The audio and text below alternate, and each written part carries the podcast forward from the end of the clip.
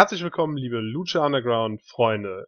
Heute standen die Folgen 17 und 18 an und durch diese beiden Episoden werden euch führen der Philipp, der Fritz Jenkins, das bin ich, und an meiner Seite ein Name, der viel verspricht, der Julian.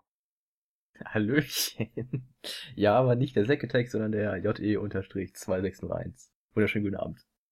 Ja, da haben jetzt hoffentlich nicht zu viele Leute falsche Hoffnungen gemacht, aber ich denke, dem Fake Julian könnt ihr auch nehmen. Ja, ich bin ein netter Ersatz, würde ich sagen. Ja, das, das würde ich auch so sagen. Ich glaube, wir kriegen das schon ich hin und zweite Geige, das klappt schon. ja, du kannst jetzt also den Namen Julian neu etablieren im Podcast-Geschäft und ja, dann wagen wir uns, wagen wir uns mal ran, ne? Jawohl, auf geht's. Ja, fangen wir an. Folge 17. Ähm, da haben wir heute im Fokus die Fäden Alberto, del, Alberto El Patron, Entschuldigung, Del Rio, natürlich. Alberto El Patron gegen El Tejano Jr. Wir haben die Fehde Phoenix gegen Mil Muertes. Und wir haben Big Rick, Sexy Star und The Crew, diese Konstellation, die heute aufgegriffen werden. Aber direkt zu Beginn haben wir eine Szene in Dario Cuetos Büro, wo wir Alberto El Patron sehen, der ähm, Gegner vorgeschlagen kriegt von Dario Cueto. Erst Ricky Mandel, wo er sagt, nee, äh, der lieber nicht. Famous B, auch keine Lust. Und dann hm, der Icho of Havoc, Son of Havoc, da hat auch El Patron keine Lust drauf. Ähm, ja, er beharrt die ganze Zeit auf El Tejano und ähm, ja, nach anfänglichem Zögern ist sich Cueto dann aber nach einem inneren Kampf erringt mit sich und dann kann er sich das entscheiden, den Kampf gegen Tejano zu gewähren. Ja, erstes Segment. Ja, es ist halt Alberto El Patron, der hier sein mehr oder weniger Debüt nachher feiern wird. Und äh, ja, fordert direkt sein, sein äh, Match, das er auch schon bei AAA hatte, sein Rematch gegen El Tejano, wenn ich das richtig in Erinnerung habe. Ja, ja. Dass er bei AAA gegen ihn auch schon einen Kampf hatte. Das äh, Titelmatch war das, glaube ich, sogar. Ja, er hat den Titel ja von ihm gewonnen. Genau. Und das hier jetzt ist aber kein Titelmatch. Nee, genau, richtig. Aber es ist quasi so eine Übertragung der Fehde von Triple H zu Lucha Underground, richtig? Genau, genau. Und Alberto tritt ja auch mit seinem äh, Triple H Gürtel auf. Richtig, ja, genau. Ja, ich fand das Segment ganz in Ordnung. Ich fand schön, wie dominant sich El Patron dahingestellt hat und äh, war sehr witzig zu sehen, wie äh, kleinlaut Dario Coeto doch mal sein kann. Wo er doch eigentlich sonst immer der ist, der hier die ganzen Ansagen macht. Ja, auf jeden Fall. Ähm, ich fand auch, dass die Darstellung von El Patron hier sehr gut war. Er hatte direkt diesen Star-Appeal, wenn er auftritt und man nimmt ihn ernst und man kann von ihm ja als Person oder auch als Wrestler halten, was man will, aber ich finde, hier hat er doch tatsächlich äh, Ausstrahlung gezeigt und man hat das Gefühl, dass hier wirklich ein großer Star jetzt den tritt. Richtig, ja. Ja, dann äh, machen wir weiter mit dem nächsten Match, würde ich sagen. Machen wir weiter. Das erste Match des Abends war dann Mil Muertes gegen Phoenix. Ja, die Fehde die letzten Wochen vorangetrieben. Im Mittelpunkt steht natürlich Katrina und ihr Seitenwechsel zu Phoenix und natürlich auch der geheimnisvolle Stein, den sie mit sich herumträgt. Match selber kann man sagen, dass es direkt dort losging. Wir haben den, noch bevor das Match überhaupt startete, haben wir eine Headscissors von Phoenix gesehen, die er von der Treppe auf Mil Muertes gezeigt hat. Phoenix hat, konnte weitere Moves ähm, durchbringen, wie den Superkick oder auch einen Drop Leg Drop. Ähm, ja, er hatte direkt das Momentum auf seiner Seite.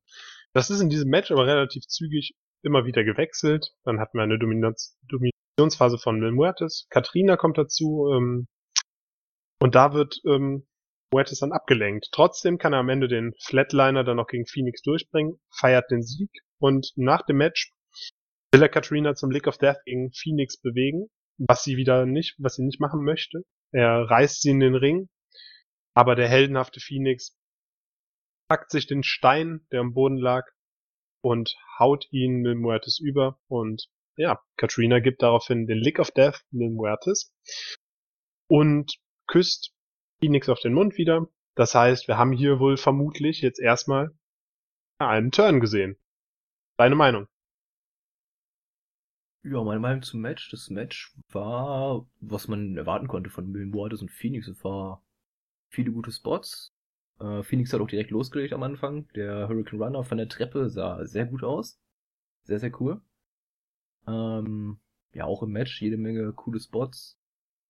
Was mir natürlich mal wieder aufgefallen ist, ist Millen Whites wunderschöne Schlafanzughose. Diese blaue Hose mit den Streifen, ich finde, die passt einfach nicht zu ihm. Nee, die ist furchtbar, oder? Sieht unglaublich grauenhaft aus. Ja, und sonst das Match war halt, war halt gut. Katrina kam dazu, lenkt mehr oder weniger ab. Und was nach dem Match passiert ist, ähm, ja, wird auch die Weichen weiter stellen, denke ich mal. Was ich noch zu Phoenix äh, gerne sagen würde, als ich damals, also ich habe die ganzen Staffeln schon gesehen, ich bin jetzt, glaube ich, acht Folgen hinter dem aktuellen, was ausgestrahlt wird. Also Staffel 3, Folge irgendwas wird ausgestrahlt. Ähm, damals konnte ich mit Phoenix überhaupt nichts anfangen, als ich die Folgen das erste Mal gesehen habe. Ich? Er mir- Wieso das denn? Ich habe keine Ahnung, er hat mir nichts gegeben irgendwie. Ich fand den mega langweilig. Auch im Ring? Er wirkte auf mich irgendwie wie so einfach ein Lutschertyp. Hm. Also ich fand irgendwie nichts Besonderes an ihm.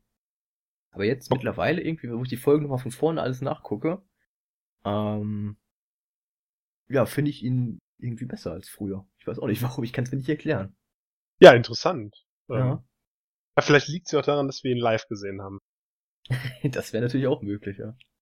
Oder wieder äh, das gemeinste Superstars of Wrestling Event von dem vergangenen Monat, glaube ich, ne? Uh, wann war das? Ja, War im März, oder? hinkommen. Ja, Äh, nee. irgendwie sowas. Nee, März nicht. Mai. Es war im Mai. Was im Mai? Ende Mai irgendwie sowas. ne? War Ende Mai, genau. Ja, genau. da hatten wir beide die Chance, live zu sehen. Vielleicht war das ja auch der Turning Point für dich dann. Das ist durchaus möglich, ja. Aber ja, also Phoenix ähm, im Ring wieder einiges gezeigt, einiges abgerissen und die Fehde wird weitergeführt. Ja, und ähm, was ich jetzt sagen würde, glaubst du, dass es, da ist das letzte Wort gesprochen mit Katrina, war das der endgültige Wechsel oder bin da noch nicht so ganz von überzeugt, dass sie jetzt auf Phoenix Seite steht. Ja, gut, ich habe natürlich den, den, äh, die Erfahrungswerte aus den anderen beiden Seasons noch. Ja, die drängst du, die verdrängst du jetzt und spekulierst. Okay, ich, ich vergesse. Ähm, lass mich überlegen. Nein, ich glaube, da ist das letzte Wort noch lange nicht gesprochen. Also ich glaube nicht, dass, dass äh, ein, ein Mann der tausend Tode sich sowas einfach gefallen lässt. Da wird noch was passieren. Würde ich auch vermuten. Das ist, äh, das kann man nicht so auf sich sitzen lassen und vermutlich wird er das auch nicht so auf sich sitzen. Richtig. Ja, dann ähm, machen wir hier mal direkt weiter mit dem Einspieler von Conan, der gezeigt wurde. Ja, das war ähm, das beworbene, äh, ja, die Rache, die Conan vorhat, wurde beworben. Ich weiß nicht, warum Conan die Rache vorhat. Er kämpft nicht. Äh, eigentlich ist ja Puma der Protagonist. Aber okay, ja, das Video war wieder hochwertig und schön gemacht, aber so ganz erschlossen der Sinn noch nicht ganz. Ja, vielleicht klingt vom Namen einfach cooler als Prince Puma Revenge is Coming. Wer weiß. Ja, ich fand es Co- aber schön, okay. dass die Musik von AJ Styles, die TNA-Musik, äh, unterlegt wurde. Das fand ich ganz witzig. Ja, war's. Ja, das war die Musik aus seinem letzten Abschnitt. Ach, ja. Als er Mensch. gegen die Aces and Aids geturnt ist, beziehungsweise sich nicht mit denen abgeben wollte. ja ähm, Fand ich ganz nett. kann man machen, ne? Ja, der Song ist auch einfach gut. Ja, aber trotzdem äh, ist die Frage, warum Conan in diesem Video beworben wird. Könnte man sich ja jetzt als Fan fragen, wird er nächste Woche das große, oder wird er in den kommenden Wochen das große Singles-Match reiten? Gegen Ja. Cage? Wer weiß kann man, das kann man sich natürlich fragen, das kann man sich auch zu Recht fragen, klar. Ähm, wenn ich das mich richtig erinnere, hat Conan ja gegen Cage seinen, seinen Gehstock verwendet, ne? Als Waffe. Ja, den hat er Und der verwendet. ist dabei ver äh, gebrochen. Und deswegen hat er sich jetzt einen neuen gemacht. Ich weiß nicht, vielleicht ist das irgendwie so das, die Story der, des, ähm, des Gehstocks oder irgendwie sowas. Wer glaubst du? Glaubst du, das ist der Krückstock of Death, den er da angefertigt Zum hat? Beispiel, ja, wer weiß. Ja, gut. Ein, ein Ja, Gehstock mit merkwürdigen Kräften. Kann sein. Wir, wir Ja. haben in dem Video auch gesehen, war das in der Folge oder in der nächsten Folge? War in der nächsten, glaube ich. Okay, dann sag ich noch nichts dazu. Ach, das ist ja nicht, ähm, ist ja nicht so drastisch. Dann können wir das in der nächsten Folge auslassen. Da kam auch noch ein Promo-Video zu Conan wieder. genau, und da hat unser, ausführlich. Oder? da können wir jetzt schon abhaken, da hat Ja, unser oder? Hobbyheimwerker seinen Stock perfektioniert. Seinen Krückstock auf der. Ja, und hat auch direkt erstmal unter Beweis gestellt, was sein Stock alles drauf hat und äh, jede Menge Gegenstände wie Ziegelblöcke und äh, ja, ein paar andere Sachen damit zerschlagen. Ja, und ist damit auch durch den Regen gelaufen. Das sah schon, das hatte schon echt Stil. Das sah ziemlich cool aus. Ja, das hat solche, super solche, Stil, ne? Solche Einspieler kann Lucha Underground einfach. Tendenziell würde ich sogar sagen, besser als WWE. Ja, auf jeden Fall. Das ist halt anders. Es ist ähm, cinematografischer, also es ist mehr auf Film, Film und Serienebene. Also, Ja, richtig. ja, es hat dramaturgisch eine andere Wirkung als bei der WWE. Weil es nicht eine schlechte Fehde zusammenfasst, sondern Ja, richtig, das ist halt äh, die Hauptnutzung der WWE von solchen Einspielern, dass man halt Rückblicke auf andere Fäden schon mal gibt. Aber wollen wir nicht zur WWE abdriften, ne? nee, das ist kein schönes Thema. genau, das äh, Wir sind hier verleitet uns nur zu Tränen. Da bleiben wir bei Lucha Underground und gehen ins nächste Segment über, wo wir wieder in Dario Cuetos Büro sind. Wir haben Dreierkonstellationen aus Angelico, Ivelisse und Son of Havoc gesehen, die sich gefunden hatten. Und die haben ein bisschen über das Match in der letzten Woche gesprochen und hat dann direkt Number One Contender Ambitionen klar gemacht, die ähm, für Cueto nicht so klar waren, weil ein Sieg über Angelico, der zumal noch mit einem Eingriff stattgefunden hat, äh, einen zum Number One Contender macht. Zu nichts, also.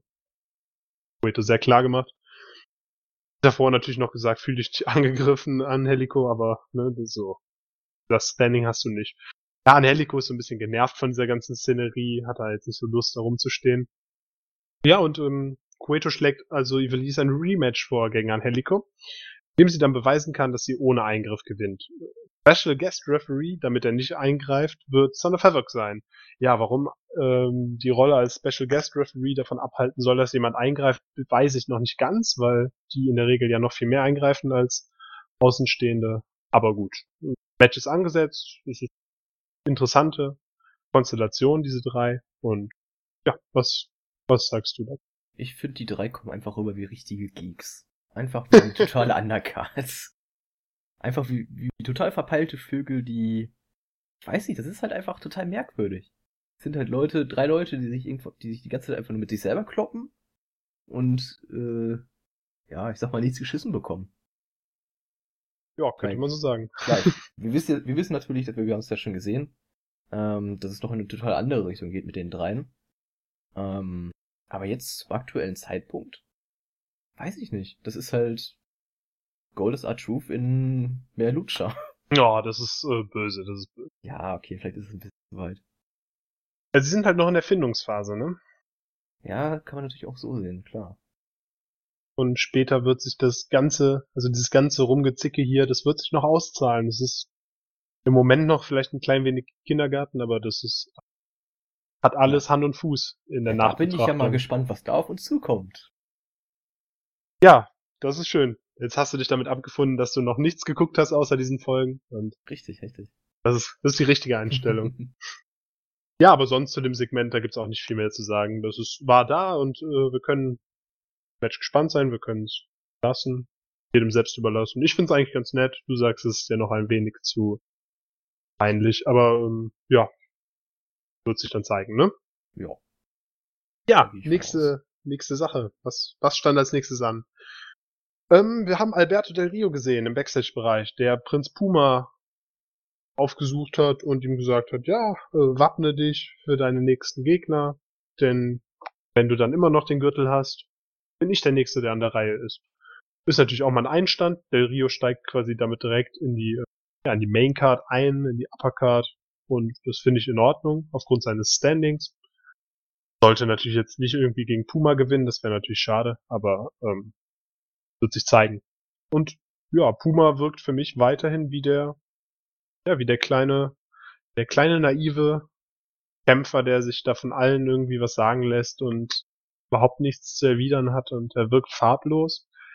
Bin von der Puma-Darstellung kein Fan. In Ring ist er über jeden Zweifel erhaben, aber da würde mich mal deine Meinung inter zu interessieren. Ich habe das letzte Woche mit dem Niklas schon diskutiert und ja, was, wie siehst du Pumas Darstellung?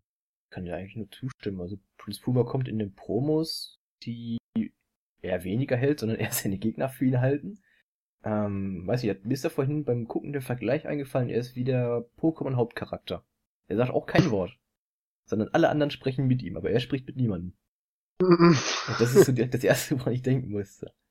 Ja, wie du schon richtig sagtest, im Ring ist er natürlich großartig. Da kann ihm kaum jemand was, aber äh, ja, die Promo-Sache ist halt ja, halten die anderen für ihn. Aber da hattet ihr auch schon in den anderen Podcasts Gründe für gefunden. Zum Beispiel wird er ja als äh, mexikanischer Nachfolger gehandelt, beziehungsweise dargestellt. Und das passt natürlich mit seinem Akzent da nicht so. Auf der anderen Seite würde er ja auch als Sohn von Boyle Heights quasi präsentiert. Was natürlich in den USA liegt, ja, korrekt. Ähm, ja, da bin ich, also ich werde da nicht ganz zufrieden mit, glaube ich, aber da muss ich jetzt mich auch jede Folge drüber auslassen. Aber ich wollte es nur mit dir halt nochmal, weil du jetzt, jetzt zum ersten Mal dabei bist, nochmal mit dir ansprechen und deinen Standpunkt dazu kennenlernen. Ja, genau. Also ich, wie gesagt, ich stimme dazu, ich sehe das genauso. Ja, das ist doch, dann sind wir uns doch einig, das ist doch schön. Bringen wir weiter. Wir haben Sexy Star gegen Big Rick. Äh, die Fehde ist da. Die Fehde ist mit Big Rick. Und ja, ähm, kann man gespaltener Meinung sein. Ich bin kein Riesenfan dieser, dieser Big Rick Fehde und auch den Kampf Sexy Star gegen Big Rick, der ist, der ist so nötig wie ein Stockverkäufer im Wald. Also, der muss, der muss nicht sein, aber der war da jetzt und der Gewinner darf ein Handicap-Match bestreiten. Das ist natürlich auch, dafür lohnt es sich zu kämpfen. Ich Absolut. Freude, ein Handicap-Match bestreiten zu dürfen gegen drei Leute, gegen die Crew, von denen rede ich gerade. Ähm, ja, das Match hat Big Rick dann ohne Probleme gewonnen. Sexy Star hat, hat auf ihn eingeschlagen, hat in ihm gezerrt. Das hat alles keine Wirkung gezeigt. Sie hat einen Crossbody gezeigt. Ja, und Big Rick hat dann am Ende diese Banage Chokeslam Hidden Leg Aktion gezeigt. Ja, sah, sah fürsorglich aus. Hat noch gefehlt, dass er sie zugedeckt hat und ne, bisschen Licht aus, Schlaf gut, sexy Storm. Das war sehr, Gute Nacht. sehr ja, war sehr, was haben die Kommentatoren gesagt? Gentleman-artig. Da bin ich mir nicht so sicher, ob das die Intention war. Vielleicht war es auch eher herablassend, aber gut. Äh, bei dem Kräfteverhältnis hätte es da auch keinen anderen Sieger geben dürfen.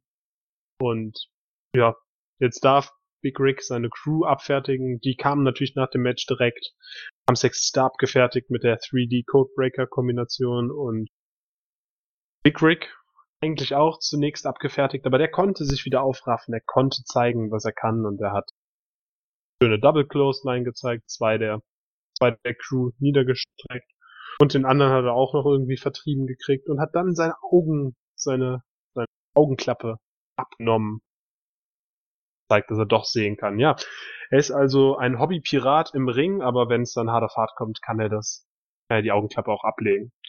Ja, Match hat in die Fehde gepasst, hat die Fehde fortgeführt, aber Fehde an und für sich. Nicht meine Lieblingsfehde, aber gut. Schlimm ist es auch nicht, oder? Ja, was heißt schlimm? Es ist halt, ja, es ist halt Füllermaterial so gesehen eigentlich, oder? Ja, das kann man, glaube wenn man, wenn man bedenkt, wie viele andere Superstars und Talente man noch hat, da braucht man eigentlich kein Füllermaterial wie sowas. Aber weiß nicht, Big Rick kann, man, kann ich nicht, nicht viel mit anfangen. Sexy Star zum aktuellen Zeitpunkt auch noch nicht viel, aber naja, vielleicht wird's ja noch. Ja, und äh, hättest du ein Match bestritten, um dir ein Handicap-Match erarbeiten zu dürfen? Ich hätte in diesem Match alles gegeben, damit ich direkt in äh, Unterzahl in ein 3 G als Handicap-Match komme. Nee, ja, ne? keine Ahnung. Das ist halt, beide wollten Rache und äh, The Crew sind halt, ja, sagen wir Magie. Totale Vollpfosten. Und diese, habt ihr auch schon im Podcast gesagt, die sind halt nur, ähm, nur stark, weil sie in der Gruppe sind. Die klassischen Schulhofbullies, quasi. und, äh, ja, und Big Rick möchte, möchte jetzt hier seine Rache. Dafür nimmt er auch ein 3 gegen 1 Handicap mit in Kauf, von daher. Und Big Rick ist auch noch einer, dem man das zutraut, dass er es schafft. Ja, da hast du natürlich recht. Big Rick kann so ein Match bestreiten und Sexy Star, das wäre dann wieder ein bisschen, es wäre ein unrealistisches Match geworden, wenn sie es dann am Ende gewonnen hätte und sonst, wenn sie es nicht gewonnen hätte, hätte es auch gar keinen Mehrwert gehabt, sie da gewinnen zu lassen. In dem Qualifikationsmatch, weil entweder sie wäre abgefertigt worden von der Crew, das hätte ihr nicht unbedingt gut getan, oder sie hätte die Crew abgefertigt, was der Crew nun mal wirklich nicht gut getan hätte und die Darstellung auch relativ ins Lächerliche getrieben. Und deshalb ist das eigentlich ja schon ein vernünftiger Matchausgang gewesen, ne? Ja. Nichts ja. Besonderes, kein gutes Match, aber bringt halt die Story weiter. Ja, kein gutes Match, hat ja auch nur eine Minute gedauert. aber gut. Ähm, die Fehde ist äh, nicht so super, super prickelnd. Aber es ist so eine Übergangsshow, Übergangsfehde vielleicht auch für die Beteiligten und einfach so Sachen, die sind in den Anfängen von Lucha Underground noch viel präsenter als in den späteren Episoden.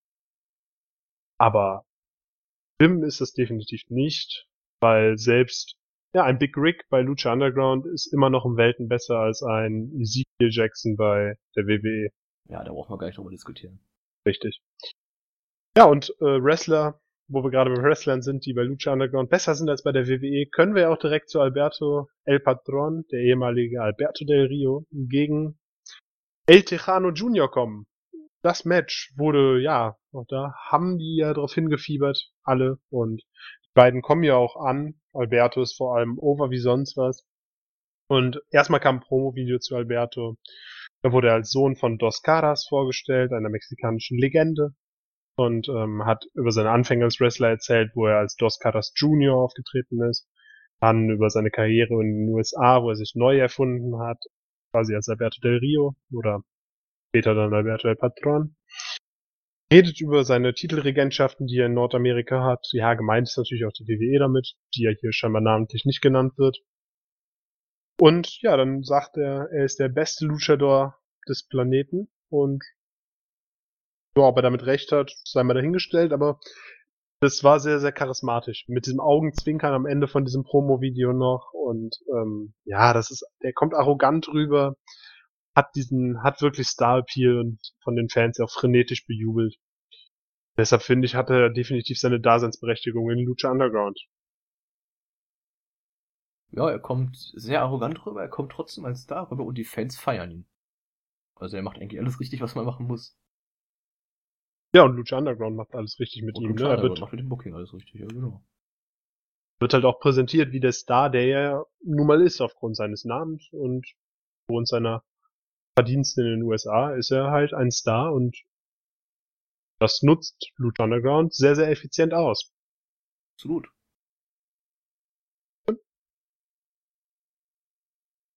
Was hattest du gesagt?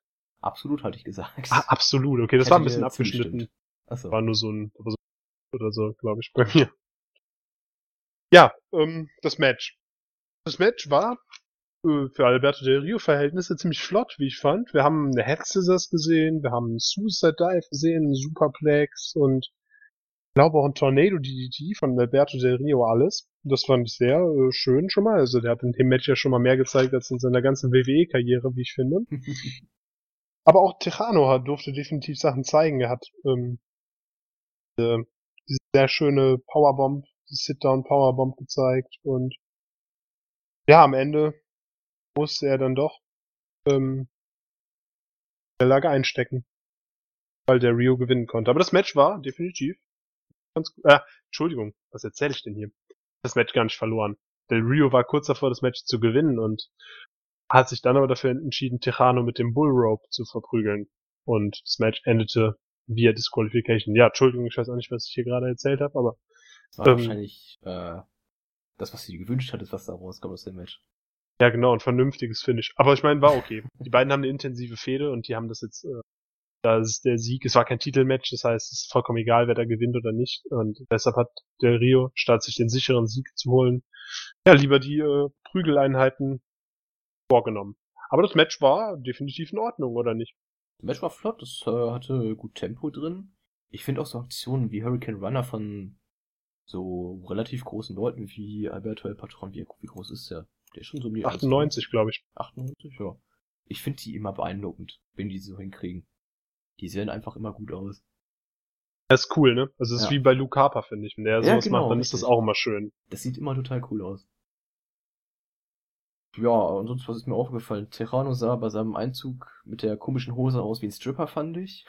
Wenn du darauf drauf geachtet hast, diese Hose, die vorne und hinten im Hüftbereich aufgeschnitten war.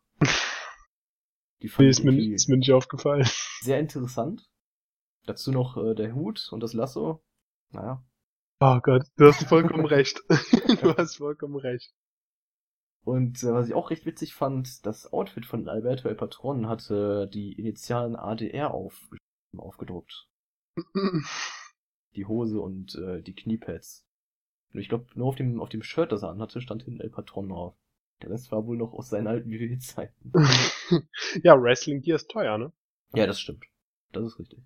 Da äh, lassen sich auch die ja, die Stars, die gestandenen Stars, äh, lassen sich da nicht gerne zu hinreißen, neue Kleidung zu kaufen, scheinbar. Richtig. Und wenn wir jetzt drüber nachdenken, was uns äh, Herr Marty Martinez äh, letztens in dem Interview erzählt hat über äh, den, äh, wie sagt man das? Die Utensilien von Lucha Underground? Die Requisitenkammer. Ja, genau, die Requisitenkammer. Äh, wenn man das bedenkt, was uns da erzählt hat, dann kann man es natürlich verstehen, dass Alberto Rio mit seinem alten Outfit angetreten ist. Aber wir wollen ja nicht zu viel erzählen. Hört euch das Interview an. Wenn es rauskommt. Wenn es rauskommt. es wird vermutlich äh, nach dem Podcast erst Ja, rauskommen. wahrscheinlich. Höchstwahrscheinlich, ja. Aber es wird kommen. Wird kommen. freut euch drauf. Ja. Auch wenn der Charakter bisher noch nicht in Lucha Underground aufgetreten ist in den deutschen Shows. Stimmt. Aber er kommt. Ja. Ja, dann äh, war die Show eigentlich schon zu Ende, ne? Oder habe ich was vergessen noch? Äh, ja, du hast noch was vergessen. Da war Queen Quano noch im Büro von äh, Dario Cueto und hat das Cage-Match gegen Johnny Mundo angekündigt in der nächsten Woche. Da hast du recht. Ja, ein Cage-Match zwischen Cuerno und ähm, Johnny Mundo. Wir dürfen gespannt sein. Das erste Cage-Match in Lucha Underground und mit den beiden Protagonisten verspricht das natürlich vieles. Definitiv, da war ich auch zu dem Zeitpunkt sehr gespannt drauf. Ich habe das Match ja früher schon gesehen, aber ich habe es total ver verdrängt. Deswegen habe ich mich gleich doppelt drauf gefreut. Es auch gar nicht mehr präsent. Ich hatte es überhaupt nicht mehr im Kopf, wie das Match war. Und deshalb habe ich mich auch sehr gefreut, es nochmal sehen zu dürfen. Ja, richtig. War, war bei mir genauso. Ja, und das Schöne ist, da ja hier mal Doppelfolgen laufen, werden wir es auch gleich mit euch besprechen. Ist das nicht schön? Genau. Und dann haben wir doch die Überleitung uns für die nächste Folge auch gespart.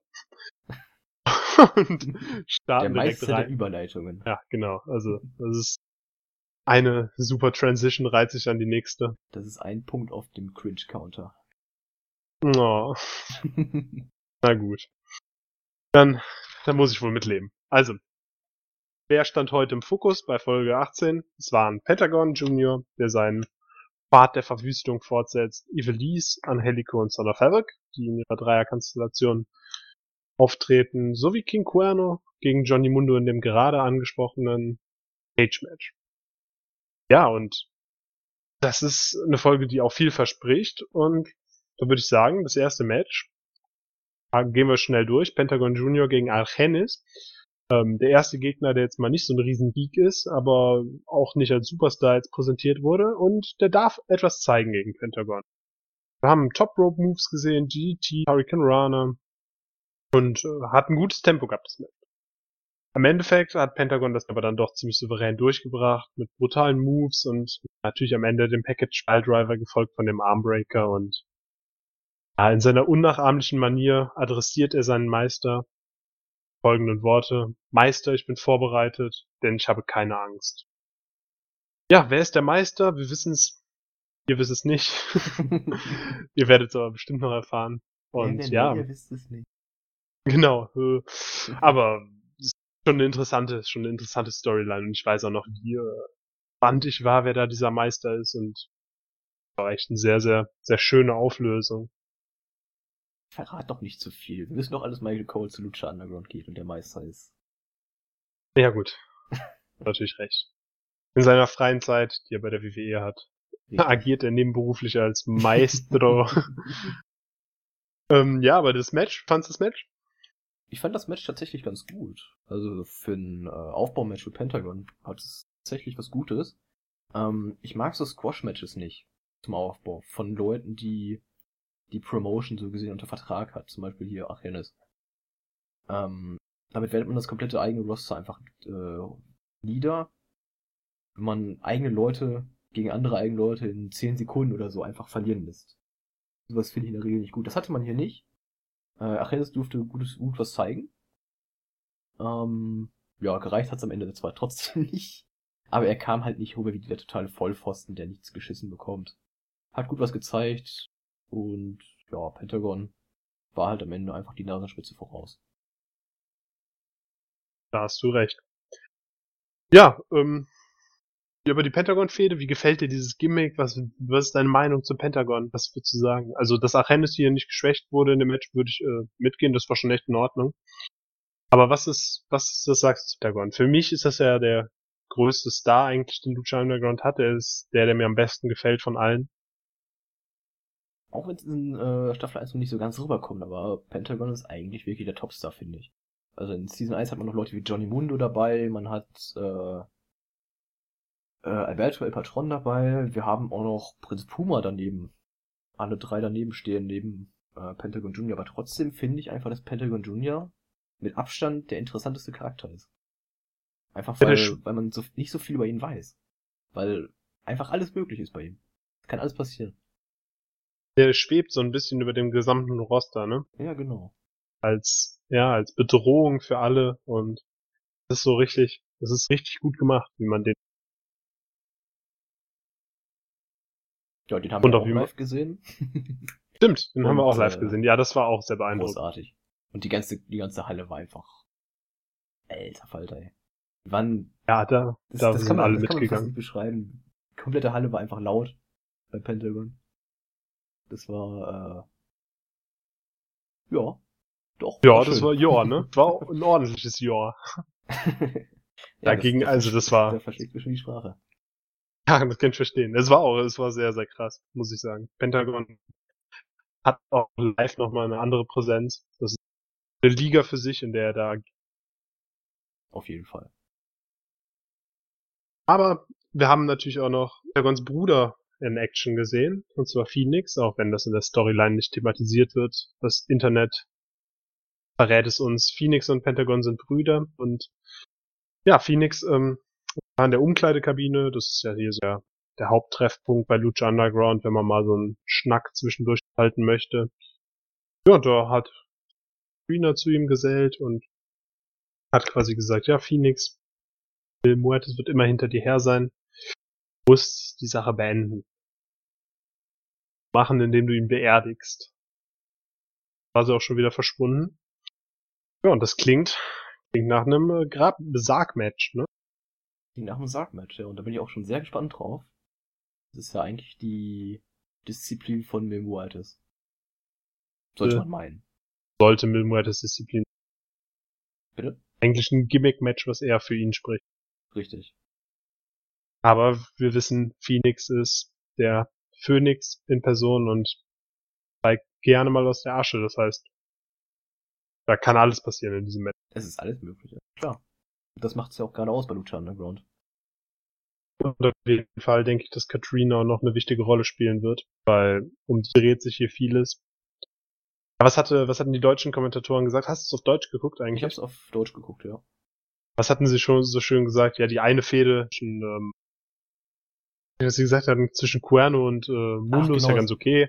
Ja, aber ich glaub, ich glaub, hier geht's um eine die Fehde zwischen El Patron und Tejano mit dem genau genau mit dem, mit dem äh, Rope von Tejano und haben dann das Seil mit Katrina verglichen. Genau und haben gesagt, wenn sobald es in einer Fehde um eine Frau geht, dann ist die Fehde natürlich nochmal einiges intensiver als eine Fehde, die nicht um eine Frau geht. Ja, äh, bei den beiden wirkt es zumindest so. Und äh, eine Fehde, die hat's in sich. Die ist doch meine Lieblingsfehde, muss ich sagen. Ja, solange Pentagon noch keine wirkliche Fehde hat, oder keine äh, intensivere Fehde, sag ich mal, solange kann man das durchaus als die Top-Fehde sehen, ja. Ich finde, die ist für mich auch, äh, die steht für mich irgendwie, ich weiß nicht warum, die steht für mich irgendwie eine Stufe über diesem Lucha Underground Championship auch noch, weil die Charaktere noch ein bisschen, die haben irgendwie, ich finde, für mich haben die einen höheren Stellenwert. Das ist was Mysteriöseres, ne?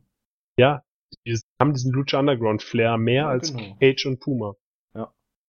Oder als Mundo und Puma. Oder als Big Rick. also ich weiß gar nicht, was du hast. Big Rick ist ja wohl der ultimative Lucha-Typ. Ja, Big Rick ist auch mysteriös. Vom Pirat zum normalen Mensch in zwei Sekunden. Das ist, ja, das ist sehr mysteriös, wo das Auge auf einmal wieder herkam. Und wie er die Verbrennung geheilt hat. Da haben wir noch gar nicht, da haben wir noch gar nicht drüber spekuliert. Wie hat er denn die Verbrennung in seinem Auge geheilt? Glaubst du, es ist ein Glasauge? Wer weiß? Ich habe absolut keine Ahnung. Vielleicht ist es ja ein Glasauge, was magische Kräfte hat. Wäre cool. Er nimmt das Glasauge raus und wirft es rum und sieht dann die ganze Welt aus einer, aus einer anderen Perspektive. ja, ja, Big Rick ist auf jeden Fall ein spannender Charakter. Ja? Also da muss ich doch einiges zurücknehmen. Bleibt dran, Big Rick. Den muss man, im, den muss man wortwörtlich im Auge behalten. Oh, Haben die Kommentatoren nicht auch so einen Wortwitz darüber gebracht? Bestimmt. Die machen, die nutzen jede Chance, um einen Wortwitz ja. zu machen. Stimmt. Aber mir gefallen die gut. Ich finde die sehr lustig. Ich weiß nicht, Ach, wie doch, du das, das, war doch, das war doch in dem Moment, ähm, als die Crew Big Rick das zweite Auge ausstechen wollten. Da haben sie doch sowas gesagt wie, ähm, ja, Big Rick sollte jetzt langsam ein Auge auf, weiß nicht, auf wen werfen. Und dann sagt der andere Kommentator, ja, ein zweites Auge, das geht ja auch nicht. Das war doch in dem Moment, als die Augenklappe noch auf hatte. Das, äh, ja, ich finde die Deutschen, die haben echt Spaß dran. Und ja. da macht es auch gleich doppelt so viel Spaß zu sehen. Ja, die sind oft sehr flach, die Witze, aber man muss schon echt mal schmunzeln. Also man erwischt sich dabei, wie man dann noch tatsächlich sehr, sehr gut schmunzeln muss, ne? Ja. Aber ja, ähm, es gibt eine, es gilt eine Show zu besprechen und äh, nächstes Segment ist King Cuerno, wie er zur Arena fährt in seinem Auto. Und ja, gut, wollen wir da jetzt groß Worte drüber verlieren. King Cuerno weist Autofahrerqualitäten und kommt sicher in der Halle an. Ja, er ist schön gefahren. Ähm, ja, ich fand, ich fand dieses äh, Segment ganz schön, so diese Schnitttechnik, sag ich mal. Es sah ganz schön aus, wie er da im Hintergrund die Stadt lang gefahren ist. Ja, hast du die Jump Cuts mitgezählt? nee, das habe ich tatsächlich nicht. Werde ich auch nicht machen. So viele Finger hatte ich nicht. Das sah, schon, das sah schon ganz schön aus. Als die Stadt im Hintergrund da total verwischt war und er im Vordergrund total konzentriert auf den Straßenverkehr. Ja, ja war, war, war ganz nett, ne? War schön, ja. Aber ich finde es immer so witzig, wenn die dann als, also, ja, es ist Wrestling, aber dass die mit ihrer Maske dann im Auto sitzen, das ist natürlich dann auch immer so ein bisschen viel, ne? Gehen sie auch duschen und frühstücken mit der Maske? Familien kennen äh, die auch gar nicht ohne Maske. sie werden schon mit Maske geboren wahrscheinlich. Die dürfen die auch nicht ablegen. Ja. Also halt Maskenverkäufer, das sind ausgewählte Menschen in Mexiko, die dürfen dann neue Masken halt auch herstellen und sehen dann die Leute ohne Maske. Aber das ist halt auch ein sehr angesehener Beruf. Sehr hohen sozialen Status. Glaube ich, ja. Ja, aber es hat immer sowas so leicht ähm, ungewollt komisches, wenn da ein erwachsener Mann mit einer mit einer lustigen Maske durch in seinem Auto sitzt und einem Cowboy-Hut sogar noch, ne? ja, es wirkt schon ein bisschen bisschen komisch, aber naja, gut. Skurril an. Ich meine, sowas wird man bei, hier, wie heißt die WWE-Show, wo sie die Leute verfolgen beim Autofahren zur nächsten Tour? Ah, Ride Along, ne? Ride Along, genau. Ja, dann schicken wir erstmal King Guano dahin und dann. ja, der, der schafft dann eine Atmosphäre durch sein ja, genau. sicheres Fahren, da kann dann jeder sich öffnen. Und King Guano finde ich halt auch super eingeparkt. Also, erster Versuch, direkt ange angefahren, schön angehalten, perfekt in der Lücke. Ah, der hatte keine Probleme bei der Führerscheinprüfung. Nee, das glaube ich. Ich glaube, wir sprechen zu lange über dieses Segment. Ich glaube auch, das Segment war gar nicht so wichtig, ne? Eigentlich nicht. Lassen wir das mal schnell. Ja, ähm, Angelico gegen Ivelisse stand als nächstes an und unser super Special Guest Referee. Äh, ja, ich bleib mal bei Dario Cuetos Bezeichnung El Hijo de Evok. Das war, das Match war nicht so besonders. War comedy-mäßig wieder ein bisschen ja, na klar, Ivelisse hat das ernst genommen, Angelico eher nicht so, der hat dann halt jede Chance versucht zu nutzen, um mit Ivelisse zu flirten oder ein paar anzügliche, zweideutige Sachen zu machen, gerade bei Pin-Versuchen und ja, Havoc hat Ivelisse dann vor den heftigsten Aktionen gerettet, was am Ende dazu geführt hat, dass er irgendwie ein bisschen im Weg stand. Und dann dazu, ja, dass dieser Superkick von Angelico dann Ivelisse getroffen hat, nachdem Havoc sich dann, glaube ich, weggeduckt hat oder irgendwie zur Seite gegangen war oder sonst was. Ja, dann hat Angelico den Pin angesetzt und Havoc hat den äh, Fast Count durchgebracht, damit der fremde Mann bloß runter von seiner Freundin geht. Und ja. Match war jetzt, war, war okay. Nee, nee, es war nicht okay. Ich fand's nicht so toll. Ja, also ich finde, Angelico hat eine Ausstrahlung im Ring durch seine Größe. Und, ähm, ja, ich nicht, das Match an sich war ganz in Ordnung. Sag ich mal. Ähm, Son of Fango als Referee. Damit er nicht eingreifen kann in das Match, ist er der Referee. Weiß ich nicht, was das für einen Sinn hat. Ähm, da hat er ja noch mehr Macht, als wenn er nur draußen stehen würde. Jetzt kann er ja sogar die, die, äh, die Counts schnell erzählen. Aber, ja, es passt halt irgendwie zur Fehde, glaubt man. Und äh, ich bin gespannt, wo das hinführt. Auf jeden Ja. Fall nicht zu einem Titelmatch für Ivelisse, denn das hat sie dadurch nicht, äh, sich nicht erkämpfen können. Nee, das hat sie sich nicht erkannt. Ähm, aber gut. Wäre auch ein bisschen plötzlich geworden, sie dann das Titelgeschehen zu bucken. War ja auch im Moment eigentlich gar kein Platz. Also mit dem Ausgang hätte man vor dem Match rechnen dürfen, wie ich finde. Ja, Und ja, auf jeden Fall. Angelicos Ausstrahlung hast du angesprochen, finde ich auch. Der hat, ähm, der hat auch das, was, äh, was arrogante, finde ich, was aber super gut rüberbringt. Ja, das stimmt. Der, er ist Also ja eigentlich im Ring, nicht ist so- er ja. Nicht so ganz arrogant wie Alberto El Patron, aber schon so ein kleines Stück unter seinem Level. Und äh, trotzdem weiß er es mit Aktionen auszugleichen. Es ist halt witzig, weil er ja eigentlich eher ein Face ist, ne? Ja, eigentlich schon. Weil er ja, ist dann halt- der Fehde aktuell, ah, Wer, ne? Da sind die, die äh, Grenzen zwischen Face und Heel tatsächlich relativ verschwommen.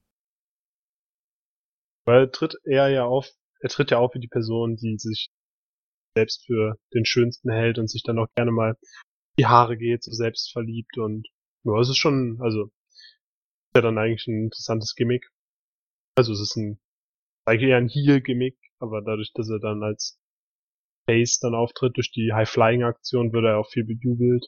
Und ja, du hast recht, die Grenzen sind hier sehr verschwommen. Aber das ist auch gar nicht so schlimm, weil Lucha Underground spielt Heel und Face eigentlich auch nur auf dem Papier irgendwie eine Rolle in der Fädenkonstellation.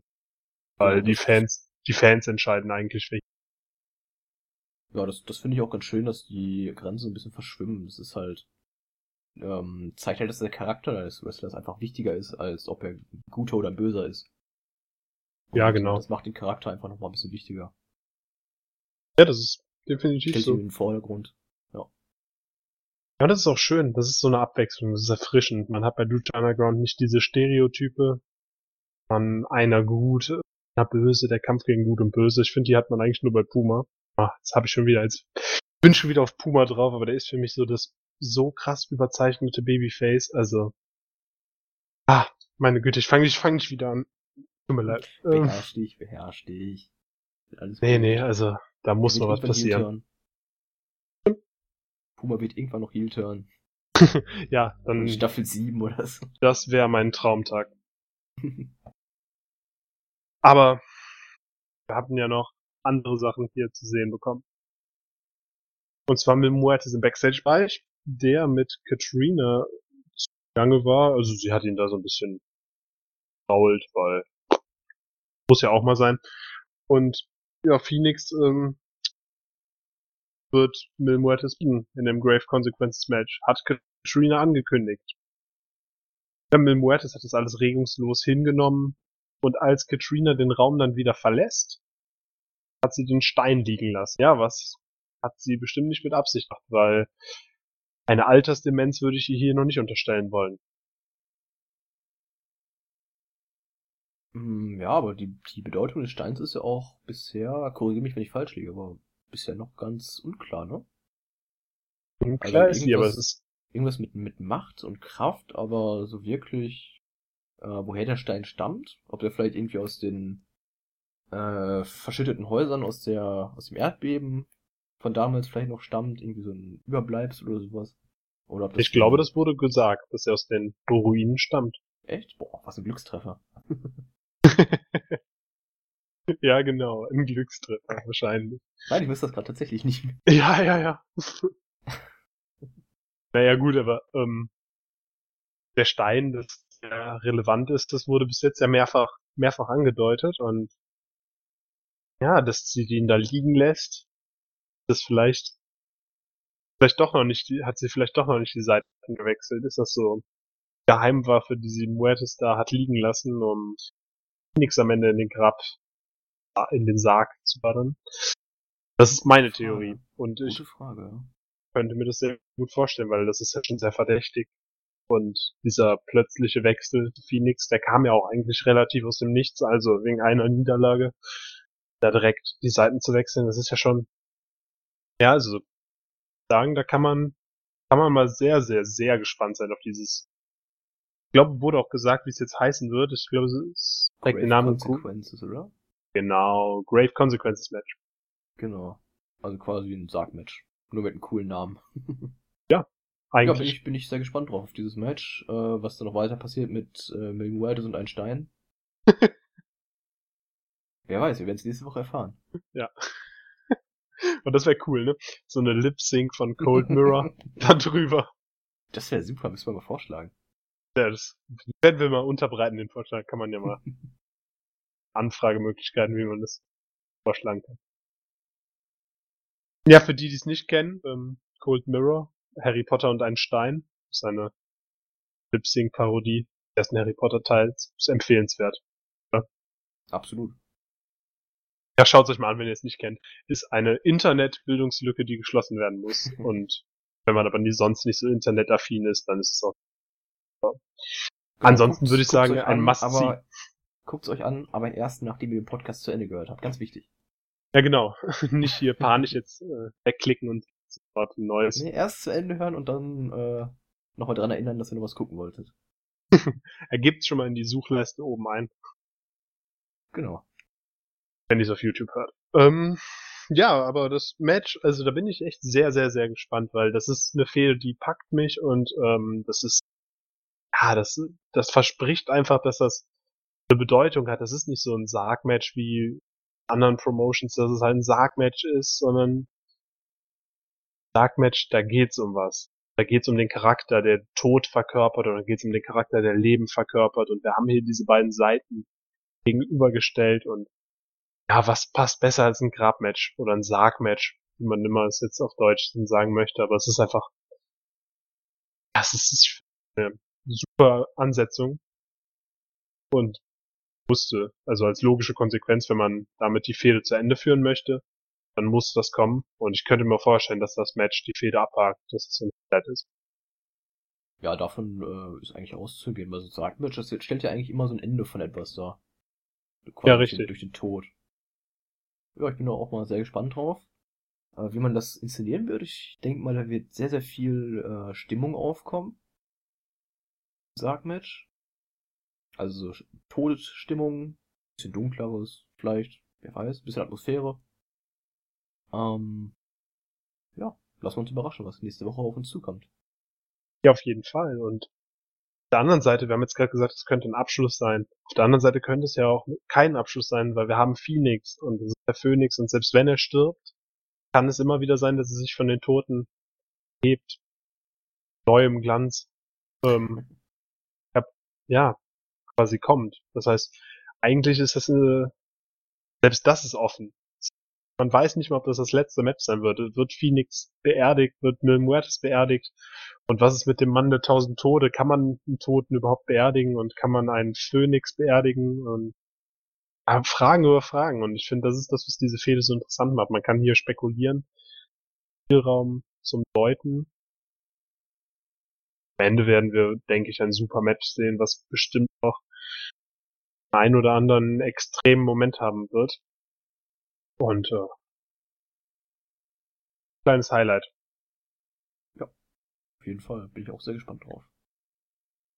Ja, dann bringen wir die Folge jetzt noch ähm, würdig zu Ende. Und zwar das Cage-Match zwischen Hunde und Cuerno. Ja, ein absolutes, absolutes Highlight, ein Augenschmaus. Das war sehr schön. Flott geführt. Der Käfig kommt auf beiden Seiten zum Einsatz. Wir haben spektakuläre Moves gesehen. Ich heb mal einen hervor. Ich fand diese Powerbomb von King Cuerno war super. Also quasi diese Käfigwand Assisted Powerbomb, wo er ihn erst gegen die Käfigwand drückt in Powerbomb Position und dann dieses Out Powerbomb zeigt. Das war schon schönen Impact. Ja, und dann äh, gab es noch diesen Sturz der beiden vom Turnbuckle runter. Und am Ende hat Johnny Mundo dann den Finn dem Mundo vom Käfig gezeigt und das Match gewonnen. Das war, er war eigentlich schon fast aus dem Käfig raus und dachte sich, nee, das ist Lucha Underground, das ist die, das ist die spektakulärste Bühne, ich zeige ich einfach diesen Finn dem Mundo von ganz oben. Und das sah schön aus und das war einfach, das ist sowas, eigentlich ein Moment, ja, warum macht er den Sieg einfach nicht sicher? Aber es ging um keinen Titel und da kann man sich halt diesen Sieg holen, indem man einfach aus dem Käfig abhaut oder man kann den mit Pauken und Trompeten holen, wie Johnny Mundo das hier getan hat und das ist einfach das, was sonst oft bei einem Cage-Match als Logiklücke angekreidet wird, würde ich sagen, war hier einfach nur genial umgesetzt. Johnny Mundo ist ein unfassbar guter Wrestler und King Cuerno hat hier sowas von gut mitgehalten, das war nett, hat einfach nur Spaß bereitet. Ja. Deine Meinung? Ja, da kann ich eigentlich gar nicht mehr viel zu sagen, du hast eigentlich schon alles zu gesagt. Was gesagt werden muss, ähm, der Findemundo von oben vom Käfig sah echt gut aus. Ähm, ja, und es wirkt halt nochmal komplett anders, so der Sieg. Ob du jetzt aus dem Käfig entkommst, weil der Gegner dich nicht aufhalten kann, oder ob du den Gegner einfach sauber auf der Matte hältst und äh, der Referee bis 3 zählt, das ist halt ein komplett, kompletter Unterschied. Das ähm, zeigt halt nochmal die Dominanz von Mundo über King Cuerno. Ja, ja, auf jeden Fall. Was mich dann im Match ein bisschen verwundert hat, war, dass äh, der Referee in einer Situation, als beide Wrestler auf dem Boden lagen, einen Count angefangen hat. Obwohl es vorher ja deutlich hieß, gewinnen kann man nur durch Pin, Submission oder durch Escape. Das war komisch, ne? Das fand ich ein bisschen merkwürdig, aber das war so der einzige Moment in dem Match, wo ich mir dachte, ha, was geht denn jetzt ab? Aber hat ja nicht zur Entscheidung geführt, also von daher nicht weiter wild. Nee, da hast du recht, aber es war trotzdem so ein bisschen so, hä? so von wegen, warum passiert das denn jetzt? Ja, so ein bisschen, keine Ahnung. Ist, äh, warum macht er das? Man weiß es nicht. Aber gut, äh, hm, war wahrscheinlich so die alte Ringrichter-Gewohnheit, ne? Ja, meinst du, so aus Reflex hat er einfach die Hand gehoben und eine Zahl gesagt? Ja, wenn beide am Boden liegen, dann die anzuzählen, vielleicht hat er ihn, hat es ihn da einfach, ja. Nach eins hat er das gemerkt, dass er das falsch gemacht hat und hat dann trotzdem durchgezogen, weil sonst kommt es ja noch komischer rüber. Ja, genau, vermutlich, ne? Wer weiß, möglich ist alles. Ist ja dann auch professionell, das dann nicht Ja. abzubrechen, weil wenn du es dann abbrichst, dann sieht's natürlich auch, also dann sieht's halt richtig peinlich aus, Ja, ne? ja, richtig. Ja, Und ich meine halt so, Der einzige Moment in dem Match, wo man sich dachte, okay, da stimmt was nicht, aber ansonsten war das Match echt gut. aber ich meine, das ist ja auch, da, da das ja eh nicht seine Entscheidung beigetragen hat, ist das, Ja. also es ist halt ein Fehler einfach wahrscheinlich, der dem Schiedsrichter passiert ist und das kann einfach mal passieren. Dann. Ja, gut. Was ich noch ganz Ja. witzig fand, war so der Trash-Talk, den die deutschen Kommentatoren also betrieben haben während dem Match. Äh, während des Matches, sorry. Über die, die Käfighöhe, wie sie da spekuliert haben. Äh, Ja, Johnny das war Mundo auch geil, ist ne? 1,90 Meter groß, der Käfig ist ungefähr einen Meter höher als Johnny Mundo, also ist er innen ungefähr drei Meter hoch. Das sind beinahe, wenn man das Äußere noch mitberechnet, vier, also fast fünf. Ja, dann ist er ja schon fast insgesamt sieben Meter hoch. Die waren Ja, richtig, das, war super. super. Irgendwann waren sie, glaube ich, bei zwölf sogar schon. Ne? ich glaube, die waren bei zwölf, ja. Ja, die, also, die haben einfach, das sind, ja, wie soll man sagen, positive Spinner, finde ich, wenn die da manchmal ihre, ihre Dialoge machen, ne? Ja, das ist sehr unterhaltsam. Da kam, Auch so irgendwann noch der Vergleich kälter, als, äh, es ist draußen irgendwie, nee, nachts kälter als drin oder irgendwie sowas? Nachts ist es kälter als draußen. Ja, genau. Das haben Irgendwie die auch gesagt? Irgendwie sowas kam auch noch, ja. Ja, das ist ja äh, einer von diesen verwirrenden Sprüchen. Also, Von diesen Anti kälter als draußen macht ja gar keinen Sinn. Ja. Ja, ich, ich, fand, ich finde sowas lustig, wenn es hin und wieder mal ist. Klar, die ganze Fall. Show, die ganze Show darf jetzt nicht draus bestehen, aber wenn es so hin und wieder ein, zwei Sprüche sind, mein Gott, das ist cool. Das ist witzig, unterhaltsam. Ja, auf jeden Fall, weil ähm, man möchte halt auch wahrscheinlich für ein deutsches Publikum was machen und ja, die beiden machen das gut. Man merkt, dass da keine, dass da keine Begrenzungen auferlegt wurden, was sie sagen dürfen, sondern dass sie sich selber erarbeiten und einfach harmonieren. Die haben eine gute Chemie. Ja, genau, die arbeiten ziemlich gut zusammen. Wie du schon sagtest, die haben kaum Vorgaben, beziehungsweise wenig Vorgaben, was sie sagen müssen. Und äh, das macht das Produkt natürlich auch nochmal ein bisschen besser, wenn sie einfach ihre Eindrücke wieder, wiedergeben können. Wir haben ja auch bei dem ähm, mehrfach angesprochenen äh, Band, wo wir da die Underground Stars sehen durften, halt, haben wir auch mit Günther Zapf reden können. Äh, Exklusivinterview kam vor ein paar Wochen ja schon. Und ja, da hat er auch gesagt, dass diese Grenzen, die WWE ihm damals gegeben hat, dass die jetzt nicht mehr existieren bei Lucha Underground. Das ist jetzt so wie in seiner Anfangszeit als Kommentator ist, dass du Sachen erarbeitest mit deinem Team und dass du da Spaß hast, dass du dich frei fühlst. Und merkt man und das macht Spaß zuzuhören, weil war vorher, muss ich sagen, vor Lucha Underground war ich ein riesiger, äh, ja, ich war ein, ja, nicht Feind, das macht keinen Sinn, aber ich war den deutschen Kommentatoren schon sehr abgeneigt gegenüber und jetzt muss ich sagen, die beiden haben mich da echt in ihren Bann gezogen, weil es Spaß macht. Absolut, ja. Also klar, Miss Striker und Vampiro sind natürlich auch super Kommentatoren im Englischen. Ähm, also beide finde ich sogar. Ich finde, Vampiro ist ein guter Kommentator, Matt Striker. Ähm, ja, ist ja nicht so beliebt, sag ich mal, in der Szene, so als äh, Kommentator. Aber ich finde seine Rolle bei Lucha Underground macht er tatsächlich gut. Ja, auf jeden er, Fall. Bei der WWE damals war er auch Kommentator für eine Zeit lang. Und ähm, ich glaube, daher stammt auch so diese, dieser Hass, sag ich mal, gegen ihn als Kommentator. Und den finde ich bei Lucha Underground überhaupt nicht gerechtfertigt, weil er passt zu Vampiro, er passt zum Produkt. Und ja, er verkauft's gut. Da hast du vollkommen recht. Das ist überhaupt nicht gerechtfertigt, weil bei Lucha Underground geht er, geht er auf. Der hat auch Spaß im Kommentieren. Und Richtig, genau. gerade mit Vampiro als super Partner, der ja dann auch mal sehr, sehr unkonventionell kommentiert, einfach eine gute Chemie beiden haben. Macht auch einfach Spaß, denen zuzuhören. Genau. Also, wir können sagen, wir sind mit Lucha Underground sehr zufrieden. Und vielleicht noch ein kleines Fazit zu den, zu den beiden Folgen. Was, was würdest du sagen? Ähm, ja, Match des Tages, also von den beiden Shows, das beste Match fand ich das Sea-Cage-Match tatsächlich. Ähm, dicht gefolgt vom Match, äh, was war's? Terrano gegen El Patron.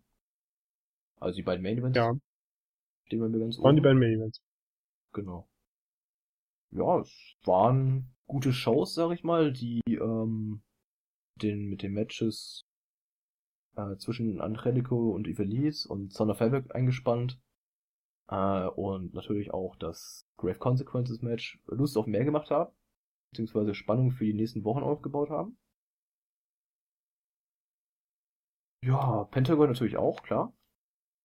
Ansonsten, was hat man noch so Schönes? Ähm, Ich glaube, so viel Schönes hat man nicht mehr sonst, oder? Ich glaube, das war eigentlich schon alles, ja. Ja, gut. Big Rick gegen äh, The Crew halt noch. Da kann man auch drauf gespannt sein, wie unser jetzt nicht mehr Pirat sich da schlägt. Ja, manche Sachen sind halt, äh, halt einfach dann schon noch ein bisschen ungewollt komisch, ne? ja, klar. Aber das bleibt Aber gut. aus. Nee, ach Quatsch. Also ein bisschen mit Humor nehmen muss man ja, kann man Wrestling ja eh immer. Ja, sowieso. Also komplett humorlos darf man sich an Wrestling auch nicht dran begeben, weil dafür ist es. Es ist einfach Unterhaltung und Unterhaltung hat immer so ein bisschen Humor drin, Richtig. Sonst ist es ja keine Unterhaltung. Du setzt dich ja dahin und weiß ich nicht, trauerst da oder bist genervt davon. Das unterhält dich dann ja nicht mehr. Ja, sonst, äh, wenn, sonst wäre es halt einfach nur Sport, ne? Ja, genau. Wär's, sonst wäre es Kunsttouren, was wir machen würden.